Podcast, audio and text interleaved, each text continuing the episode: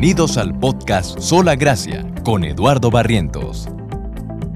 La Biblia es la palabra de Dios y entenderla es lo más importante en la vida de una persona.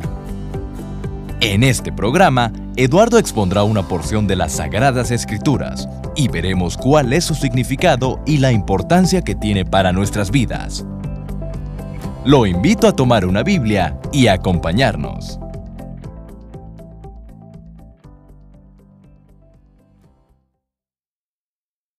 Y bueno, vamos a empezar. Es un gusto eh, realmente pues, estar, aunque sea virtualmente, con ustedes.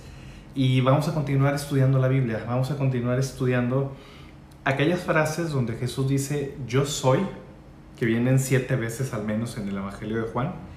Y hoy vamos a ver otra frase, otro de estos yo soy de Jesús. Y este está en, el, en Juan capítulo 15. Si tienen Biblias, por favor, vamos a Juan capítulo 15 si no tiene Biblia, en la descripción del video viene una liga para que pueda leerlo este, en su computadora o en su celular. Pero lo voy a leer yo en, voz alta el día de hoy. Vamos a Juan capítulo 15, vamos a leer del versículo 1 hasta el 11. Juan 15 del 1 al 11 voy a empezar yo para, para leer.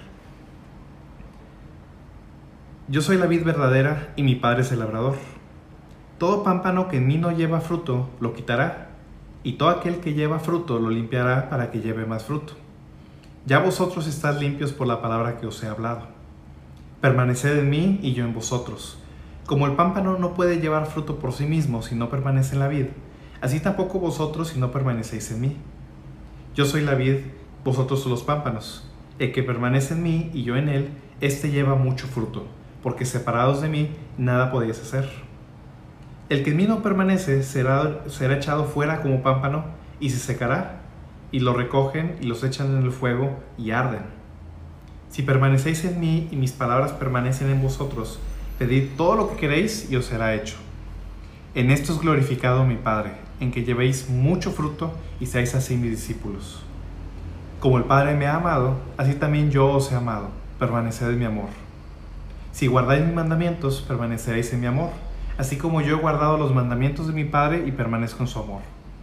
Estas cosas os he hablado para que mi gozo esté en vosotros y vuestro gozo sea cumplido.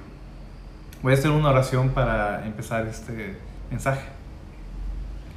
Padre Celestial, Señor, pues te doy gracias, Padre, esta tarde, Señor, que tú nos permites, Señor, al menos por estos medios virtuales, Señor, escuchar tu palabra, Señor. Yo te pido que nos bendigas esta tarde, Padre, que te quedes con nosotros, Señor, te quedes con cada una de las personas que está viendo, Señor, ya sea en vivo o, después para este video, Señor. Y que podamos aprender de tu palabra, Señor. Permítenos conocer a Jesús, Padre, así como Él se ha querido presentar a nosotros, Señor. Y permítenos, Señor, entender la relación que podemos tener con Él, Padre. Yo te lo suplico en el nombre de Jesús. Amén. Muy bien, perfecto. Ahora, Quiero, dar un poco de contexto acerca de este pasaje y cuál es la ocasión en la que Jesús está hablando en, en este momento. En este momento Él está en la última cena. La última cena fue en las últimas 24 horas que él, que él pasó con sus discípulos antes que él fuera arrestado y que fuera muerto en una cruz. Entonces, todas las palabras que leemos en estos capítulos, a partir de Juan capítulo 13, son las palabras que Jesús está dando a sus discípulos antes de partir, antes de que lo arresten, antes que lo maltraten, antes que lo torturen, antes que lo crucifiquen. Entonces, todas las palabras que Él está hablando en esos capítulos son las palabras de un hombre que sabe que está a punto de morir. No sé si han tenido la experiencia de estar con alguien que está cercano a la muerte. A veces es un familiar, a veces este, eh, es un amigo y las últimas palabras de esa persona son muy importantes o las consideramos muy importantes porque en esos últimos momentos es donde nos damos cuenta qué es lo que más le preocupa a esa persona. Usualmente este, eh, un padre o, un abuelo, por ejemplo, pues está preocupado por la familia, está preocupado por los hijos, muchas veces los está consolando, muchas veces da algún tipo de instrucción antes de partir y lo interesante es que las palabras que Jesús está explicando o está dando a sus discípulos en, estos momentos, curiosamente Él no está buscando ser consolado por ellos, a pesar de que Él sabe que esa noche lo van a arrestar y que al día siguiente lo van a matar, Sin embargo, Él los está consolando a ellos. Él está preparando ese momento donde Él se va a ir y Él, él les está compartiendo todas estas enseñanzas para que ellos puedan estar tranquilos y puedan estar confiados aún a pesar de la situación que están a punto de suceder. Entonces, creo que en este momento donde necesitamos consuelo y donde necesitamos una seguridad, mejores palabras no podríamos tener. Y dentro de todas las palabras y todas las cosas que Jesús trata con sus discípulos en esta última noche, este es el corazón, este es el centro de esa cena y esta metáfora o esta analogía que Jesús hace es una metáfora muy personal, muy cercana acerca de él y sus discípulos, acerca de la relación que él tiene con las personas que han confiado en él. Vimos anteriormente que Jesús se hizo llamar la puerta de las ovejas y después hace llamar el buen pastor. Él dice, yo soy la puerta de las ovejas y luego dice, yo soy el buen pastor. Y vimos esa relación que tiene las ovejas con el redil y las ovejas con el pastor. Es una relación eh, cercana de cierta manera. Pero lo que Jesús dice en este pasaje, en Juan capítulo 15, es una relación aún más cercana. O sea, no solo es la relación de una abeja con un pastor, sino es la relación que tienen las ramas o los pámpanos con la vid. Entonces es una relación muy orgánica, muy cercana, es una metáfora eh, de la agricultura, ya no de la ganadería, y es una metáfora donde Jesús está explicando cómo es la relación que él tiene con los seres humanos. Entonces, vamos a ver tres cosas acerca de, esta parábola o de esta analogía que Jesús hace. Vamos a ver primero esa metáfora entre la vida y los pámpanos. Después vamos a ver la vida de los pámpanos. Y, por y tercero vamos a ver el fruto de los pámpanos. Vamos a empezar primero con los personajes de, esta, de esta analogía o de esta metáfora. Vamos a leer versículos del 1 al, al 2, al 3, por favor. Dice, yo soy la vid verdadera y mi padre es el labrador. Todo pámpano que en mí no lleva fruto lo quitará, y todo aquel que lleva fruto lo limpiará para que lleve más fruto. Ya vosotros estáis limpios por la palabra que os he hablado. Entonces vemos que en esta parábola o en esta analogía hay tres personajes. Está la vid, está el labrador o el dueño de, la vid, y están las ramas o los pámpanos que van unidos a esta vid. Vamos a ver cada uno. El primer actor o la primera persona que, que, habla esa parábola es Jesús mismo como la vid verdadera.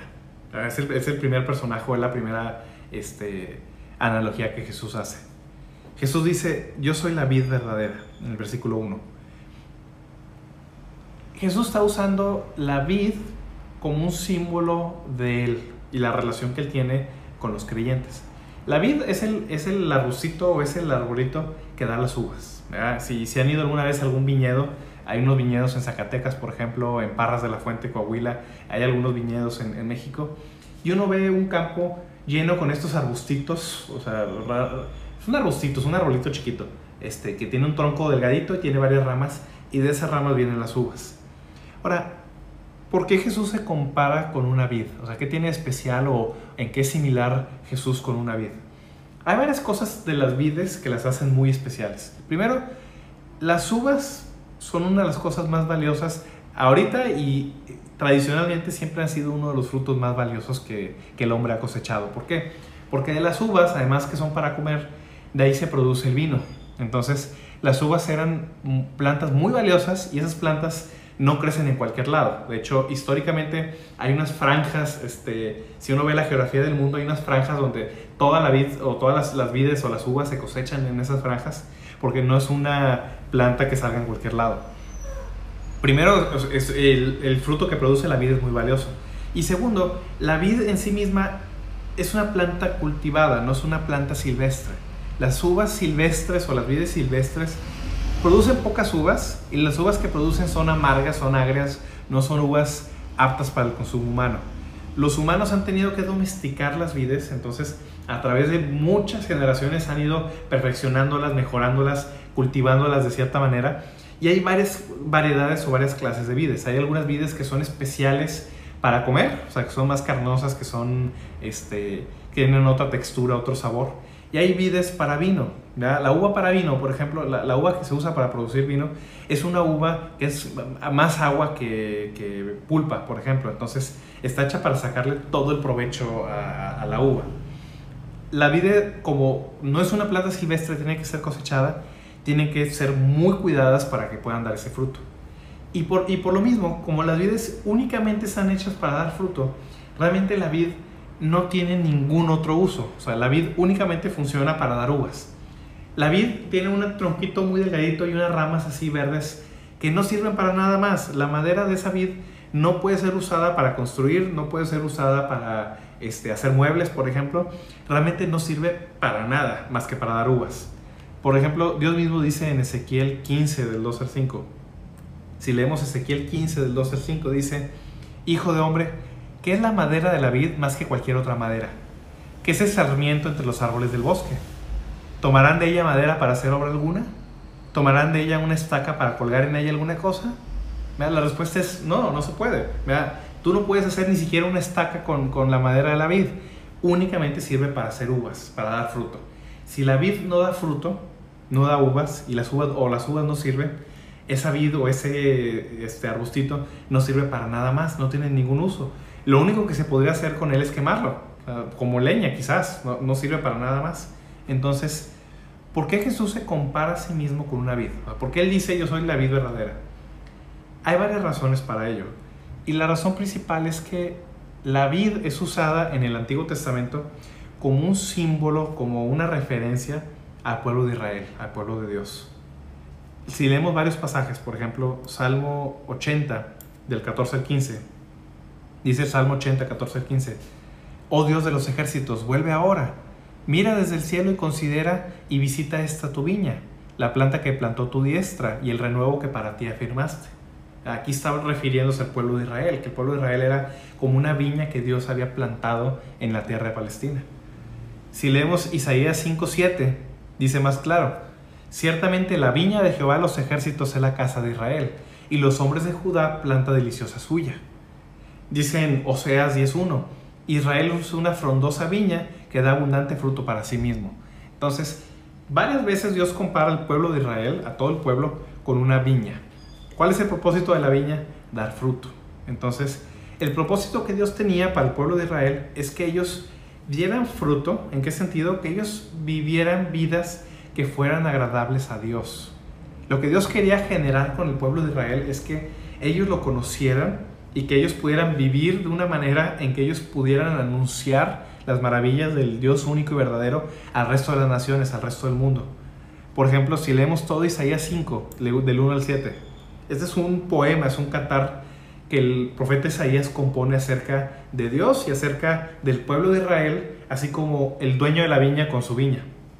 Vamos a leer Isaías 5 del 1 al 7, dice, Ahora cantaré por mi amado el cantar de mi amado a su viña. Tenía mi amado, se refiere a Dios, una viña en una ladera fértil. La había cercado y despedregado, había plantado de vides escogidas, había edificado en medio de ella una torre y había hecho también en ella un lagar, y esperaba que diese uvas y dio uvas silvestres. Ahora pues, vecinos de Jerusalén y varones de Judá, juzgad ahora entre mí y mi viña. ¿Qué más se puede hacer a mi viña que yo no haya hecho ya en ella? ¿Cómo, esperando yo que diese uvas, ha dado uvas silvestres? Os mostraré pues ahora lo que haré yo a mi viña. Le quitaré su vallado y será consumida. Aportillaré su cerca y será hollada. Haré que quede desierta, no será podada ni cavada, y crecerán el cardo y los espinos, y aún a las nubes mandaré yo que no derramen lluvia sobre ella. Ciertamente la viña de Jehová de los ejércitos es la casa de Israel, y los hombres de Judá planta deliciosa suya. Esperaba juicio y aquí vileza, justicia y aquí clamor. Entonces, Dios dice que plantó al pueblo de Israel como una viña, así como se planta una viña en un lagar. Un lagar era el lugar donde se, sacaba el vino. Entonces, aquí la metáfora que Dios tenía para con el pueblo de Israel es que Él los había plantado, cuidado, bendecido de cierta manera, para que ellos pudieran dar los frutos, significa vivir la vida que Dios quería que ellos vivieran. Dice en el versículo 7 que Dios esperaba juicio pero el problema de ellos es que dieron vileza.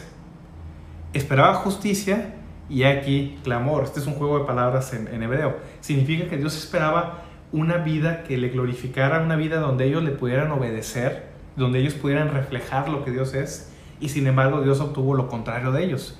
Ellos no obedecieron a Dios y Dios en castigo permitió que llegara a Babilonia y los destruyera. Fue como quitarle el vallado a la viña, permitir que los animales silvestres se la comieran, que ya no hubiera lluvia sobre ellos.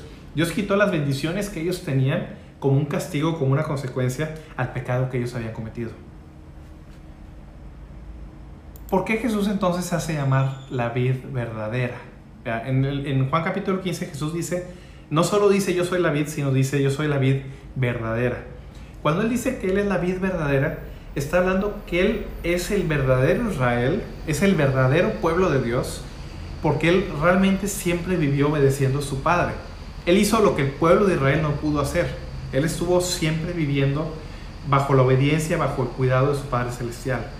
Si vemos ahí mismo en el Evangelio de Juan, Juan 4, versículo 34, Dios, eh, Jesús le dice a sus discípulos, mi comida es que hagan la voluntad del que me envió y acabe su obra. Jesús dice que su comida, su sustento era hacer la voluntad de su Padre, de aquel que le envió, y acabar su obra. Si leemos Juan 8, 29, dice, porque el que me envió conmigo está, no me ha dejado solo el Padre, porque yo hago siempre lo que le agrada. A diferencia del pueblo de Israel, que Dios se queja que estaba buscando fruto que le agradara, una vida que le agradara y no lo obtuvo, Jesús dice, yo siempre hago lo que a mi Padre le agrada. Y leemos en, en Juan 10, 17, por eso me ama el Padre, porque yo pongo mi vida para volverla a tomar. Entonces, una y otra vez Jesús está diciendo, yo hago siempre lo que mi Padre me dice, yo siempre lo obedezco, yo hago lo que a Él le agrada. Por eso Jesús dice, yo soy la vida verdadera, yo produzco aquellos frutos que Dios desea producir, que Dios quiere producir en los seres humanos. Jesús fue la única persona que siempre vivió de manera perfecta en este mundo. Jesús fue la única persona que siempre obedeció, que siempre agradó a su Padre Celestial, porque siempre hacía lo que su Padre quería. Entonces, Jesús es la vid verdadera y como Él es el que produce los frutos que a Dios le agradan, aquellos que están unidos a Él pueden producir también esos frutos. Y eso lo vamos a ver más adelante. Ese es el primer personaje, la vid, que es Jesús. En Juan 15.1 dice otra vez, yo soy la vid verdadera y mi padre es el labrador.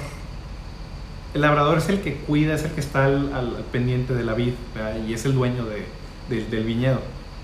¿Cuál es el papel del labrador? O sea, ¿a qué se dedica? ¿Qué es lo que busca el labrador? el propósito del labrador es que su vid dé fruto.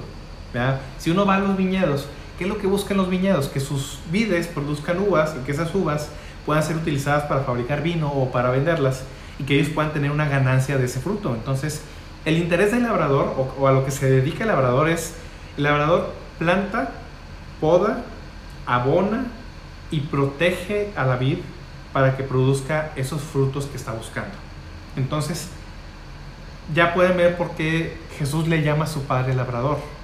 Hay varias cosas, por ejemplo, fue el Padre quien amó de tal manera al mundo que dio a su único Hijo para salvarlo. Dice Juan 3:16 que de tal manera amó Dios al mundo que Él dio a su único Hijo para que todo aquel que en Él cree no se pierda, mas tenga vida eterna. Entonces, la vida verdadera, Jesús, fue plantado cuando Dios envió a su Hijo al mundo para salvarlo.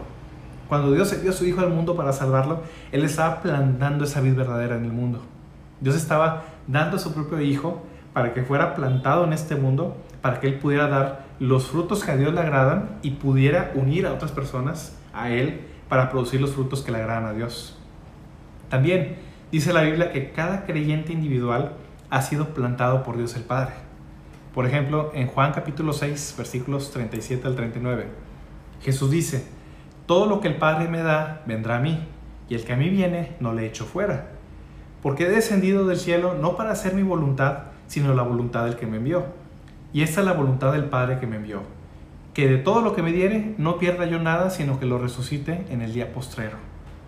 Cada creyente ha sido regalado, ha sido seleccionado, ha sido elegido por parte de Dios para dárselo a Jesús y que produzca los frutos que a Dios le agrada. Esta iniciativa viene de Dios el Padre. Jesús le dice a sus discípulos en Mateo 15:13, respondiendo él dijo, Toda planta que no plantó mi Padre Celestial será desarraigada. Significa que aquellos que están unidos a Jesús han sido plantados por Dios mismo. Dios el Padre ha plantado cada una de las personas que han confiado en su Hijo Jesucristo. Esa iniciativa viene de Él. Él es el que lo hace. Entonces, no solo eso, sino Él también tiene cuidado de cada uno de sus hijos. Si leemos en Mateo 6, 28 al 30. Jesús les dice, por el vestido, ¿por qué os afanáis? Considerad los lirios del campo, cómo crecen, no trabajan ni hilan. Pero os digo que ni aun Salomón con toda su gloria se vistió así como uno de ellos. Y si la hierba del campo que hoy es y mañana se echa en el horno, Dios la viste así, ¿cómo no hará mucho más a vosotros, hombres de poca fe? O sea, Jesús está diciendo que si Dios tiene cuidado aún por la hierba, que mañana la queman, que mañana la cortan y que dura un día, ¿cuánto cuidado no tiene Él por sus propios hijos, por sus creyentes? De la misma manera que el labrador tiene cuidado de la vid y tiene cuidado de cada ramita, porque cada ramita es muy valiosa para ese labrador, de la misma manera Dios tiene un cuidado personal, profundo por cada uno de sus hijos, por todos aquellos que han confiado en Jesucristo. Entonces, ¿por qué Dios hace esto? ¿Por qué Dios planta y cuida y protege a aquellos que confían en, su Hijo? Porque Él busca que esas personas vivan una vida que a Dios le agrade. Dios busca ese fruto de nosotros que a Él agrada. Leemos Colosenses 1.10, dice, para que andéis como es digno del Señor, agradándole en todo, llevando fruto en toda buena obra y creciendo en el conocimiento de Dios. Eso es lo que Dios quiere hacer en tu vida y en la mía. Él quiere que demos fruto, quiere que vivamos una vida que a Él le agrade. Y ahorita vamos a ver a qué nos referimos con fruto. Pero eso es lo que desea el Señor. Entonces, esa es la razón por la cual Dios el Padre planta, cuida, protege a aquellos que confían en Jesucristo. Ya vimos que en esta parábola está la vid verdadera, que es Jesús, está su padre, que es el labrador, pero tercero están los pámpanos. Los pámpanos son las ramitas donde salen las uvas. Entonces está la vid, la vid es un tronquito y ese tronquito hay varios pámpanos, o sea, que son ramitas que salen de la vid. Y luego esas ramitas, de ahí cuelgan los racimos de las uvas, de ahí es donde dan fruto. Dice Jesús, yo soy la vid y ustedes son los pámpanos. Entonces, ¿por qué a nosotros nos compara con las ramas de la vid? ¿Por qué nos compara con los pámpanos? Ya vimos, cuando vimos la puerta de las ovejas y vimos acerca del buen pastor, vimos que él, nos compara con ovejas. Y vimos por qué. Aquí nos está comparando con pámpanos, con las ramitas. ¿Por qué? Primero porque los pámpanos o las ramitas no tienen vida en ellos mismos, no tienen vida propia. Las ramas de los árboles, las ramas de una vid, los pámpanos de la vid, únicamente dan fruto porque están pegados, están unidos, conectados a la vid, al tronco, y el tronco a la raíz. Entonces, si tú cortas la rama de un árbol o tú le, arrancas una rama a la vid, esa ramita ya no va a vivir, se va a secar. Entonces, la rama no sostiene al árbol, sino el árbol sostiene a la rama. Las, los pámpanos no sostienen a la vid, la vid sostiene a los pámpanos. La vid alimenta a los pámpanos, porque los pámpanos no tienen vida en sí mismos. También, los pámpanos en sí no sirven para nada más que para dar uvas, como ya vimos. El pámpano no sirve para construir, no sirve para hacer muebles, no puedes, muy apenas sirve como leña esa cosa. Entonces, de la misma manera, y lo vamos a ver más adelante, nosotros somos comparados con pámpanos porque no tenemos vida espiritual en nosotros mismos y porque no podemos dar otra cosa más que fruto por nosotros mismos. No podemos hacerlo. Vamos a ver más, vamos a ver el segundo punto, la vida de los pámpanos. ¿A qué consiste la vida de estos pámpanos? Vamos a leer del 4 al 6. Juan 15, del 4 al 6 dice, permaneced en mí y yo en vosotros como el pámpano no puede llevar fruto por sí mismo si no permanece en la vid, así tampoco vosotros si no permanecéis en mí. Yo soy la vid, vosotros los pámpanos. El que permanece en mí y yo en él, éste lleva mucho fruto, porque separados de mí nada podéis hacer. El que en mí no permanece será echado fuera como pámpano y se secará, y lo recogen y los echan en el fuego y arden. Entonces, ¿en qué consiste la vida de los pámpanos? Hay tres cosas que tenemos que entender acerca de estos pasajes. Primero el versículo 4, Jesús dice, permaneced en mí y yo en vosotros. Como el pámpano no puede llevar fruto en sí mismo si no permanece en la vid, así tampoco vosotros si no permanecéis en mí. Entonces, esto nos habla acerca de la relación que tenemos con Jesús. Toda salvación, ya vimos por la puerta que nada más había una puerta y nada más hay un buen pastor. De la misma manera, toda la salvación y toda la vida espiritual únicamente procede en Cristo. No hay otra fuente de vida espiritual, no hay otro camino de salvación no hay otra manera de acercarse a Dios. Jesús dice, yo soy la vid. No dice, soy una vid. Jesús dice, yo soy la vid. Y el que en mí no lleva fruto, está muerto. Entonces, los seres humanos no tenemos vida espiritual por nosotros mismos. Al revés, la Biblia dice que naturalmente estamos espiritualmente muertos. Si leemos Efesios 2, versículos del 1 al 2, dice, Él os dio vida a vosotros cuando estabais muertos en vuestros delitos y pecados, en los cuales anduvisteis en otro tiempo, siguiendo la corriente de este mundo, conforme al príncipe de la potestad del aire, el espíritu que ahora opera en los hijos de desobediencia. Aquí el apóstol Pablo les está diciendo a los efesios, Dios les dio vida a ustedes porque estaban muertos en delitos y pecados. Tú puedes decir, bueno, yo me siento vivo, estoy respirando. ¿En qué sentido estoy muerto? La Biblia cuando habla de muerte habla de muerte espiritual. Muerte espiritual significa que la persona está separada de Dios, no comparte la vida, no tiene una relación personal con Dios, está muerto en delitos y pecados. Y vimos en, los mensajes anteriores que la paga del pecado es muerte, hay una separación de parte de Dios. Entonces, ese es el estado natural en el que estamos los seres humanos.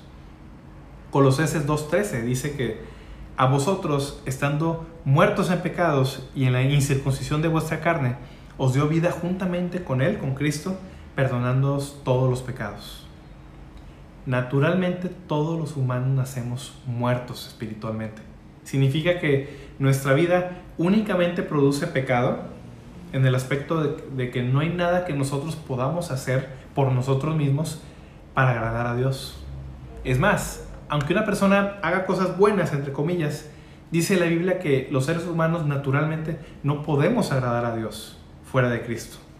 Si leemos Romanos 8 del 7 al 8, dice que los designios de la carne se refiere a las cosas que la naturaleza humana produce naturalmente.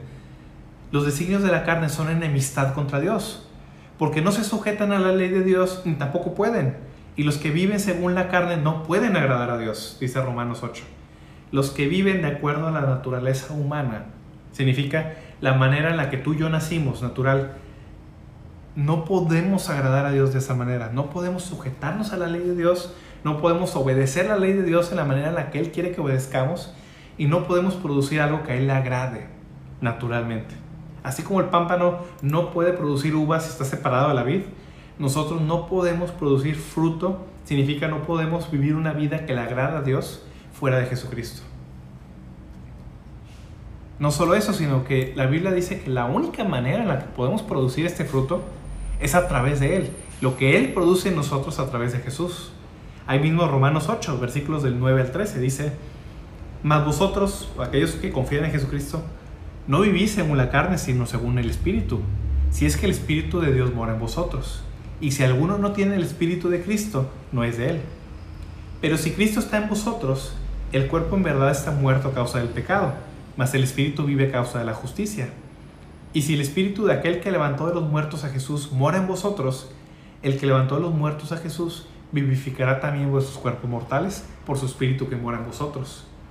Así que, hermanos, deudores somos, no a la carne para que vivamos conforme a la carne, porque si vivís conforme a la carne moriréis mas si por el Espíritu hacéis morir las obras de la carne, viviréis. Aquí lo que el apóstol Pablo está explicando es que naturalmente nosotros no podemos quitar el pecado, vimos anteriormente, así como las ovejas no se pueden limpiar, los pámpanos no pueden producir fruto, no pueden producir algo que le agrade a Dios, no podemos fuera de Cristo, fuera del Espíritu de Cristo. Leemos Hebreos 13, 20 21. Dice Hebreos 13 del 20 al 21 y el Dios de paz que resucitó a los muertos a nuestro Señor Jesucristo, el gran pastor de las ovejas por la sangre del pacto eterno, os haga aptos en toda hora buena para que hagáis su voluntad, haciendo Él en vosotros lo que es agradable delante de Él por Jesucristo, al cual sea gloria por los siglos de los siglos. Amén. Entonces, dice la Biblia que inclusive es Dios quien hace en nosotros lo que es agradable delante de Él por medio de Jesucristo.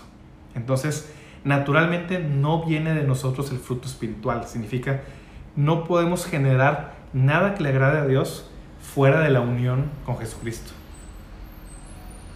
Ahora, algo interesante es que la palabra que Jesús usa en este pasaje es la palabra o el verbo permanecer. Jesús dice en el versículo 4, permanecer en mí. Y luego dice más adelante, Como el pámpano no puede llevar fruto por sí mismo si no permanece en la vid, así también vosotros si no permanecéis en mí. Y luego dice más adelante, el que permanece en mí y yo en él lleva mucho fruto. Versículo 6, el que no permanece en mí será echado fuera. Versículo 7, si permanecéis en mí. Entonces Jesús varias veces usa la palabra permanecer. Y lo hace como una indicación, como un verbo. Permanezcan en mí, es una orden. ¿Qué significa la palabra permanecer? En la Biblia esta palabra se utiliza en varias maneras. Por ejemplo, a veces se utiliza en el sentido de habitar o de vivir en una casa. Por ejemplo, cuando habla que se quedó a vivir en una casa o alguien se queda a morar en una casa, usa la misma palabra en griego que la palabra permanecer. A veces se utiliza de un barco, por ejemplo, cuando está en un puerto. Dice en Hechos 20:15, cuando un barco está este, estacionado o está, está anclado en un puerto, usa la misma palabra que Jesús usa aquí de permanecer. También, por ejemplo, en Tito 1.9 menciona acerca de permanecer o de aferrarse a la palabra de verdad. Entonces, cuando Jesús usa la palabra permanecer, es lo mismo que hace una persona cuando está en una casa, como por ejemplo yo estoy ahorita permaneciendo en mi casa, o como cuando un barco se estaciona o se queda parado en un puerto, o como se retiene o se agarra o se aferra uno a un objeto. Entonces, eso significa permanecer. Esta palabra permanecer es una muy buena metáfora acerca de la fe verdadera. La fe verdadera es una fe que se aferra, que se agarra, que se afianza de Jesús y permanece en Él. Otra vez esa palabra permanecer. Es algo que continúa, es algo que persevera en Él. Y algo interesante es que el apóstol Juan, yo creo que se le quedaron tan grabadas estas palabras de Jesús, que en sus cartas, por ejemplo en primera de Juan, usa esta palabra permanecer como un sinónimo, como algo igual a la salvación. Por ejemplo, si leemos primera de Juan, voy a leer varios pasajes, el 1 de Juan 2.6 dice que el que dice que permanece en él debe andar como él anduvo. Se refiere a la salvación. El 2.10 dice que el que ama a su hermano permanece en luz y no hay en el tropiezo. Dice el versículo el 2.24, lo que habéis oído desde, el principio permanezca en vosotros. Si lo que habéis oído desde el principio permanece en vosotros, también vosotros permaneceréis en el Padre y en el Hijo. En el 3.6 dice que todo aquel que permanece en él no peca todo aquel que peca no le ha visto ni le ha conocido. Dice el 3.24, el que guarda sus mandamientos permanece Dios en Dios y Dios en él. Y en esto sabemos que Él permanece en nosotros por el Espíritu que nos ha dado. Dice el 4.12, nadie ha visto jamás a Dios. Si nos amamos unos a otros, Dios permanece en nosotros y su amor se ha perfeccionado en nosotros. Dice el 4.15, todo aquel que confiese que Jesús es el Hijo de Dios, Dios permanece en Él y Él en Dios. Entonces, esa palabra permanecer se utiliza varias veces como un sinónimo de salvación. Aquel que permanece en Cristo es aquel que está constantemente, es una acción continua de confiar en Él, aferrarse a Él. No es algo pasajero, no es algo eh, superficial, es algo profundo, es algo continuo. Eso es permanecer en Él. Aquellos que son salvos son aquellos que permanecen en Jesús, son aquellos que confían en Él, se aferran a Él. ¿Qué pasa con las personas que están unidas, que están aferradas a Cristo? ¿Qué va a pasar en sus vidas? Vamos a leer Juan 15:5, donde estábamos. Jesús dice, yo soy la vid, vosotros los pámpanos. El que permanece en mí y yo en él, éste lleva mucho fruto, porque separados de mí, nada podéis hacer. ¿Qué le pasa con aquellos, aquellos pámpanos, aquellas ramas que sí están unidas, que están aferradas, que permanecen en Jesús? Jesús dice, llevan mucho fruto. Así como es imposible lo contrario, así como es imposible que si yo arranco una rama de fruto, no es posible, lo contrario también es, es, es, imposible. Si esta rama está unida a la vid, tiene que dar fruto, no es opcional. Si la rama está unida a la vid, va a dar fruto, porque es una consecuencia que esté unida a la vid. Si yo arranco la rama, no va a dar fruto, pero si está unida a la vid, tiene que dar fruto porque la vid hace que la rama produzca fruto, no al revés. Entonces, ¿qué nos dice esto? Que aquellas personas que están unidas a Jesús, que están permaneciendo en Jesús, como, como es este lenguaje que usa acerca de la salvación, son esas personas que van a reflejar en su vida, mucho poco, lo vamos a ver más adelante, pero van a reflejar en su vida una vida que le agrada a Dios. Van a dar fruto que le agrada a Dios. Tristemente hay personas que dicen ser cristianas, que dicen creer en Dios, que dicen creer en Jesucristo, sin embargo no hay ningún fruto, no hay ninguna señal de vida espiritual en ellos. Dicen estar unidos a la vid, dicen que son ramas de la vid, sin embargo tú las ves y no tienen fruto, no hay uvas, no hay nada. ¿Qué significa eso? Que esas ramas no están unidas a la vid realmente. Por ejemplo, ¿qué pasa si yo agarro una rama, no sé, de... Salgo fuera, corto una rama y trato de unirla a una planta, una nochebuena, por ejemplo. Así con una liga. No va a pasar nada. ¿Por qué? Porque esa rama no está unida al árbol, no está unida a la planta, aunque yo la trate de pegar con cinta, por ejemplo. Tiene que estar, tiene que permanecer, tiene que estar conectada a esa planta para que pueda dar fruto. Entonces, hay personas que dicen creer en Jesús y sin embargo no dan los frutos, no tienen la vida que a Dios le agrada. Entonces, ¿qué es lo que sucede con esas personas? Dice la Biblia que esas personas se engañan a sí mismas, que realmente no son salvas, no están unidas a la vida. Entonces, como no dan fruto, esa es la evidencia que no están pegadas, no están conectadas con la vida verdadera que es Jesús. Por ejemplo, Juan, el apóstol Juan escribió toda la carta de primera de Juan para darnos esas señales de que una persona realmente salva, que realmente está unida a la vid. ¿Quieren ver algunas? Vamos a ver Primera de Juan, que es la, la carta de Primera de Juan, capítulo 2, versículo 3 y 4. Dice, en esto sabemos que nosotros le conocemos, si guardamos sus mandamientos. El que dice, yo le conozco y no guarda sus mandamientos, el tal es mentiroso y la verdad no está en él. Ah, una señal que una persona está unida a Jesús significa que una persona realmente ha confiado en Él como su Señor y Salvador, es que va a obedecer, va a guardar los mandamientos de Dios. ¿Quieren ver otra señal? El 1 Juan 2.6. El que dice que permanece en Él debe andar como Él anduvo. ¿Cuál es la señal de que una persona se ha unido a Jesús por la fe? Que va a tratar de vivir, va a caminar de una manera similar a la de Jesús. Otra señal, 1 Juan 3.7. Hijitos, nadie os engañe el que hace justicia es justo como Él es justo. El 3.10 dice, en esto se manifiestan los hijos de Dios y los hijos del diablo. Todo aquel que no hace justicia y no ama a su hermano no es de Dios. Y el 3.14 dice, nosotros sabemos que hemos pasado de muerte a vida en que amamos a los hermanos. El que no ama a su hermano permanece en muerte. ¿Quieres ver ejemplos de fruto que a Dios le agrada? Aquí van algunos frutos de ello.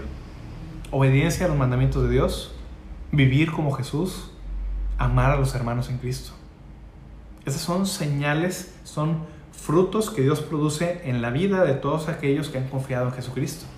Si una persona no produce estos frutos, aquí dice 1 Juan, es que no conoce a Dios, no ha conocido a Jesucristo, no está unido a Él, no ha permanecido en Él, significa no es salvo. Tristemente hay personas que creen que son salvas, pero no lo son. Creen que van al cielo, creen que conocen a Dios, pero realmente no es así porque sus vidas no tienen ninguno de los frutos que aquí menciona. Y eso es algo muy triste porque Jesús habla como muchas, y eso lo vamos a ver más adelante, como hay muchas personas que se están engañando a sí mismos pensando que están dando fruto cuando realmente no están dando fruto. ¿Qué pasa con aquellos que sí dan fruto? ¿Ya? Ok, las ramas que sí están unidas a la vid van a dar fruto. ¿Todas dan la misma cantidad de fruto? La respuesta es no hay ramas que dan más uvas que otras, que otras ramas, la verdad. ¿Qué pasa con los creyentes? ¿Qué pasa con las personas? No todos los creyentes, no todas las personas dan la misma cantidad de frutos. Significa, no todas las personas han madurado lo suficiente en la vida cristiana. No todas las personas obedecen en la misma magnitud o en el mismo grado los mandamientos de Dios. Nadie es perfecto. Y hay personas que están más santificadas que otras. Significa, hay personas que se parecen más a Jesús que otras. No todos estamos en el mismo nivel o en el mismo grado. Hay personas mucho más avanzadas en la vida cristiana por los años este, que han tenido, por la entrega que ellos han tenido hacia Cristo. Y eso ha producido en su vida un fruto que otras personas no tienen. ¿Qué pasa con las ramas que dan fruto pero no dan suficiente fruto? O sea, ¿qué pasa con las ramas que están vivas, que están conectadas a, la vid, pero dan unas cuantas uvas, todavía pueden dar más? ¿Qué sucede con esas ramas? Aquí Jesús dice en el versículo 2 que todo pámpano que mí no lleva fruto lo quitará, pero todo aquel que lleva fruto lo limpiará para que lleve más fruto. ¿Qué hace un labrador con, con esas ramitas, por ejemplo? cada cierto tiempo las ramas o los pámpanos de una vid se tienen que podar porque se secan, porque salen ramas muertas, porque no todas las ramas, o sea, no todas las, pequeñas ramitas del, del, pámpano este, producen el mismo fruto.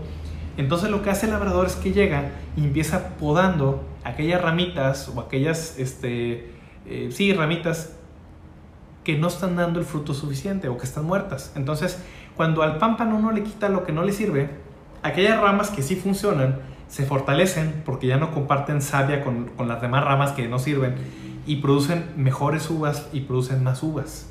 Entonces, de la misma manera, así como Dios es el labrador en esta parábola, es Dios el Padre quien disciplina a sus hijos, quien hace esa, esa poda, esa limpia, para que sus hijos puedan dar más fruto.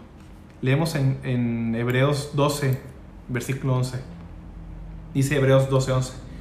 Es verdad que ninguna disciplina del presente parece ser causa de gozo sino de tristeza, pero después da fruto apacible de justicia a los que en ella han sido ejercitados. Entonces, Dios hace esta disciplina, Dios hace esta limpia en la vida de sus hijos para que puedan dar más fruto. No todos los pámpanos dan la misma cantidad de fruto, el labrador trabaja en ellos para que cada vez puedan dar más fruto. ¿Qué pasa con los pámpanos que no dan nada de fruto? Que están muertos, que no están unidos a la vida. ¿Qué pasa con esos pámpanos? Juan 15:6. El que en mí no permanece será echado fuera como pámpano y se secará. Y lo recogen y los echan en el fuego y arden. ¿Qué pasa con aquellos pámpanos que no están conectados con la vid? La señal de que no están conectados con la vid es que no producen fruto, están muertos. ¿Qué pasa con esos pámpanos? Aquí dice que esos pámpanos que no dan fruto, que no están conectados a la vid, van a ser cortados, tienen que ser podados, quitados son echados fuera, se secan y al final lo que hacen con ellos es que van y los queman. Tristemente hay personas que son como estos pámpanos, secos. No están unidos a la vida, significa no han confiado realmente en Jesucristo y la señal de eso es que la vida que ellos viven no manifiesta ningún fruto para Dios. Y ya vimos algunos frutos en 1 de Juan. ¿Y qué va a pasar con ellos al final? Tristemente Jesús advierte que muchos piensan que van a ir al cielo, pero realmente no van a ir allá. Jesús dice en Mateo 7, versículo 21 al 23. Jesús dice, no todo el que me dice Señor, Señor entrará en el reino de los cielos, sino el que hace la voluntad de mi Padre que está en los cielos. Otra vez el fruto que produce la vida de esa persona. Versículo 22, Jesús dice, muchos me dirán en aquel día, Señor, Señor, ¿no profetizamos en tu nombre? y en tu nombre echamos fuera demonios, y en tu nombre hicimos muchos milagros. O sea, uno puede aparentar o hacer muchas cosas en apariencia por Dios, pero ¿qué sucede con esas personas que no están realmente conectadas a Él, a Jesús? Versículo 23. Entonces les declararé, nunca los conocí, apartados de mí, hacedores de maldad. Hay ramas que parecen estar vivas, pero no lo están. Producen muchas hojas quizás, pero no producen fruto. ¿Qué va a pasar con esas ramas? van a ser cortadas, se van a secar y van a ser echadas al fuego. Esta es una señal, esta es una metáfora acerca del infierno. Es lo que le va a pasar a aquellas personas que no están realmente conectadas, que no están unidas a Jesús por la fe. Y la señal que no están unidas a Jesús por la fe es esa falta de fruto en sus vidas, que no han producido nada de los frutos que a Dios le agrada. Es algo bastante triste. Y eso es una advertencia si está viendo alguien o está viendo este video y realmente no hay señales de este nuevo nacimiento, de esta nueva vida en, ellos, en su vida. los pasajes que ya leí de Primera de Juan, si esas cosas no son verdad en ti, estás en un problema. Eres uno de estos pámpanos que está muerto, está, aparentemente pegado a la vid, pero no está conectado a ella. Y viene el juicio, y va a venir un infierno un día. Lo que tú tienes que hacer es estar conectado, tienes que permanecer en esa vida para poder recibir la vida de esa vida. Y eso vamos a verlo más adelante. Pero bueno, ya vimos este, todas estas metáforas acerca de por qué a nosotros se nos llama los pámpanos y a Jesús la vida. Ya vimos la vida de los pámpanos, vimos la vida de los pámpanos, qué pasa con aquellos que sí están y no están conectados a la vida. ¿Qué pasa con los frutos de los pámpanos? Vamos a, vamos a ver un poco más acerca de los frutos. Vimos algunas señales de eso en, en Primera de Juan, acerca de los frutos o las señales de alguien que está conectado a la vida verdadera. Pero hay otros beneficios, hay otros frutos que Jesús nos dice que si estamos conectados a Él, estamos unidos a Él por la fe, significa que hemos confiado en Él, ¿qué cosas van a suceder en nuestra vida? Hay varias que Jesús nos dice. Voy a ver al menos tres de ellas en este pasaje. Vamos a leer primero este, en el versículo 7, Juan 15, 7. Si permanecéis en mí y mis palabras permanecen en vosotros, pedid todo lo que queréis y os será hecho. Uno de los frutos, uno de los resultados de estar unidos a Jesús, de confiar en Él, de tener este nuevo nacimiento, esta relación personal con Él, es que vas a tener una vida de oraciones contestadas.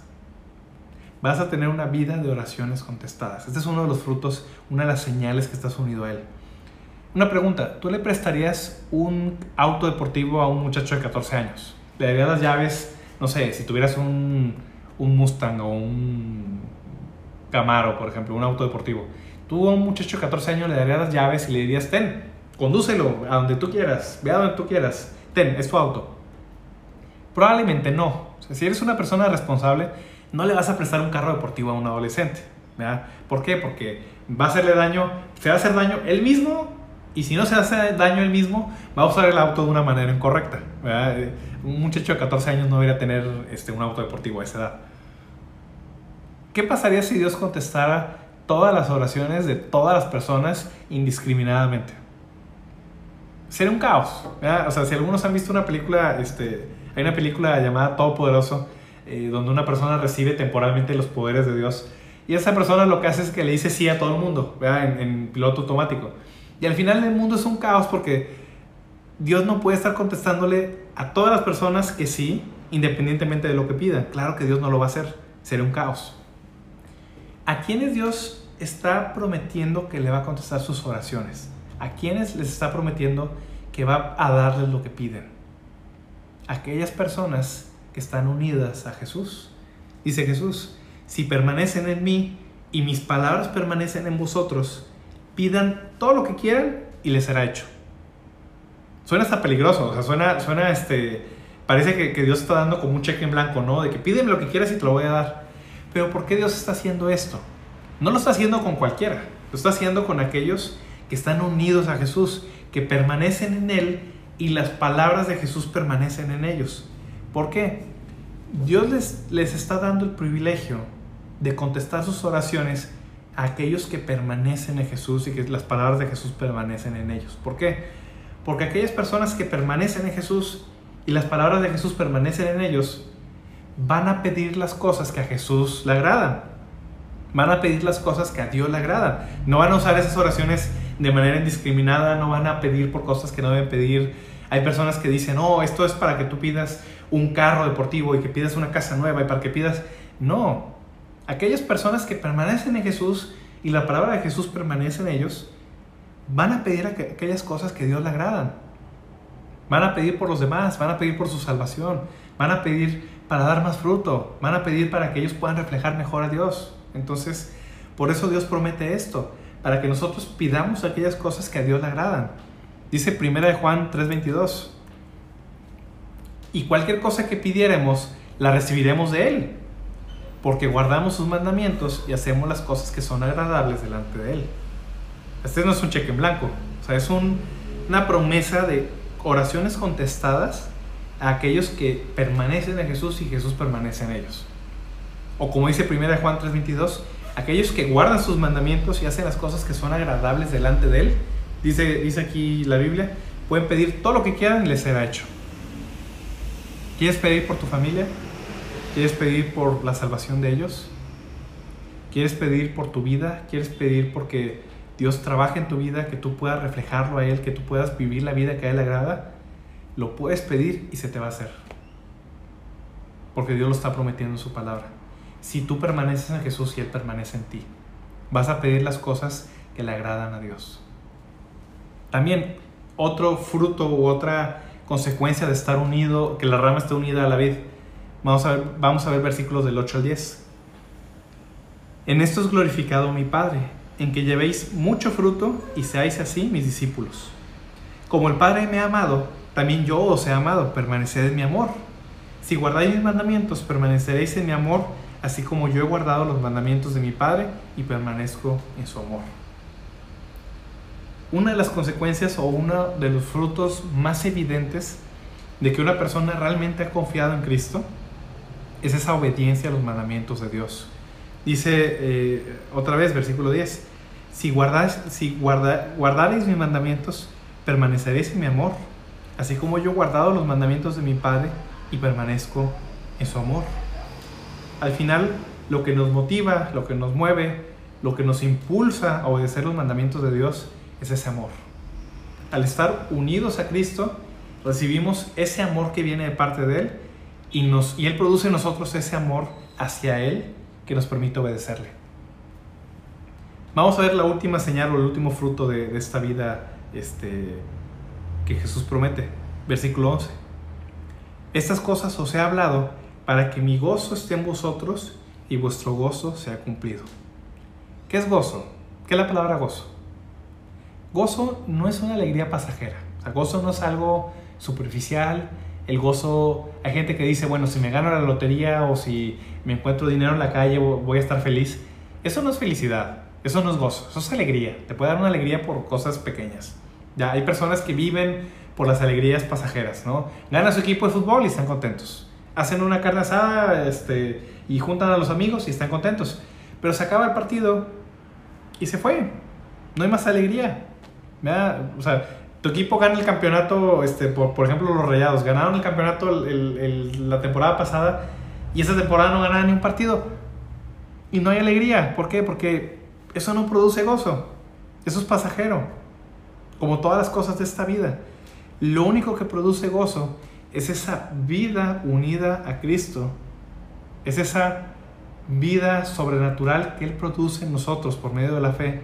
Que produce una satisfacción que va a perdurar aún cuando las cosas no sean como nosotros las queremos. Él promete gozo para todos aquellos que están en Él. Entonces, habiendo visto, habiendo visto esto acerca de los pámpanos y la vid, ya vimos que nada, más hay dos clases de pámpanos, dos, clases de, ramitas. Los pámpanos que están unidos a la vid, que están conectados con la vid y producen fruto, y aquellos pámpanos que no están conectados a la vid, que se van a secar y que van a ser quemados. Tú eres cualquiera de esos dos pámpanos. Uno u otro. No hay un tercero. No hay, no hay otra vida, no hay otra fuente de salvación, no hay otra fuente de vida espiritual. Entonces, ¿cuál es la indicación o qué es lo que Jesús nos está diciendo aquí? Una y otra vez dice, permanezcan en mí. Ya vimos lo que significa esta palabra. Permanecer significa aferrarse, vivir en él. Es como un, eh, alguien que se está ahogando. Le tiran un salvavidas y no va a agarrar el salvavidas así este, delicadamente, se va a aferrar a él porque se está ahogando. La misma imagen, la misma metáfora es cuando Jesús nos dice, permanezcan en mí, aférrense a mí, confíen en mí. Si tú no has confiado en Jesucristo, si tú no estás dando los frutos de esta vida que a Dios le agrada, eres un pámpano que no está unido a Él y te vas a secar. Va a llegar la muerte un día y vas a estar delante de Dios con todos tus pecados y vas a tener que rendirle cuentas de cada uno de ellos. Y al final estos pámpanos van a ser quemados en fuego. Si tú quieres ser salvo, si tú quieres ir con Dios, vivir con Dios, tener esta vida sobrenatural, tienes que aferrarte a Jesús, tienes que confiar en Él. Y eso lo puedes hacer hoy mismo. Si estás viendo esto, voy a hacer una oración para, para terminar. Puedes ponerle pausa, puedes hacerlo en tu propia casa aquí mismo, en este momento que estás viendo esto. Puedes orar a Jesús, puedes pedirle perdón por tus pecados y te puedes aferrar a Él, puedes confiar en Él con tu vida, con tu alma. Voy a hacer una oración para terminar. Padre Celestial, Señor, pues gracias Padre porque tú sembraste la vida verdadera, Señor. Tú mandaste a tu único Hijo, Señor, para que Él fuera la salvación, Padre, por nuestros pecados, Señor. Y en ningún otro hay salvación, Padre, porque no hay otro nombre bajo el cielo dado a los hombres en que podamos ser salvos, Padre. Yo te pido, Señor, por aquellos, Señor, que esta tarde, Señor, o en el momento que estén viendo este video, Padre, pues, por aquellos que no están unidos, Padre, a esta vida verdadera, Señor. Yo te pido, Padre, por aquellos que están muertos en sus delitos y pecados, Señor, por aquellos que están buscando una vida espiritual fuera de Jesucristo, Señor. Te pido que obres en sus vidas, Señor. Yo te pido que ellos puedan ver a Jesús, Padre, como la vida verdadera, Señor, como aquel, Señor, que realmente es su vida, es su salvación, Padre. Y que ellos puedan permanecer en Él, puedan aferrarse a Él, Padre. Yo te lo pido, Señor. Yo te pido, Padre, por aquellos que hemos confiado en ti, Señor. Yo sé que hay varias personas que están viendo esto, Señor, que pueden tener meses o años, Señor, o décadas, Padre, que, que han confiado en ti, Señor y todos, Padre, pues están dando frutos, Señor. Algunos de, más, de mayor manera y otros de menor manera, Padre. Yo te pido, Señor, por cada uno de nosotros, Señor, que tú podes, Señor, quites aquellas cosas de nuestra vida que no te agradan, Señor, para que podamos dar más frutos, Señor. Así como tú limpias los pámpanos, Señor, para que den mucho fruto, Señor. Yo te pido, Padre, pues por todas estas personas, Señor, por este, personalmente, Señor, por mi vida, Señor, por mi familia, Padre, por la familia de Cari, Señor, por las personas de Santa Catarina, Padre, si están viendo esto, Señor, que obres en sus vidas, Padre, que todos ellos puedan dar este fruto, Señor, que a ti te agrada, Señor, y que puedan dar mucho fruto, Señor, que puedan ser así tus discípulos, Señor. Yo te pido todo esto, Padre Santo, en el nombre de Jesús. Amén.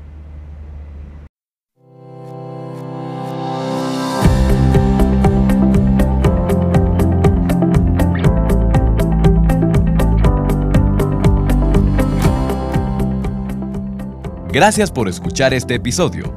El objetivo de Sola Gracia es ayudar a la iglesia hispanoamericana con enseñanza bíblica de calidad, que sea fiel a la palabra de Dios y a la sana doctrina. Si este programa te fue de bendición, puedes compartirlo a tus amigos, familiares o compañeros de trabajo a través de WhatsApp, Twitter o Facebook. Que Dios los bendiga.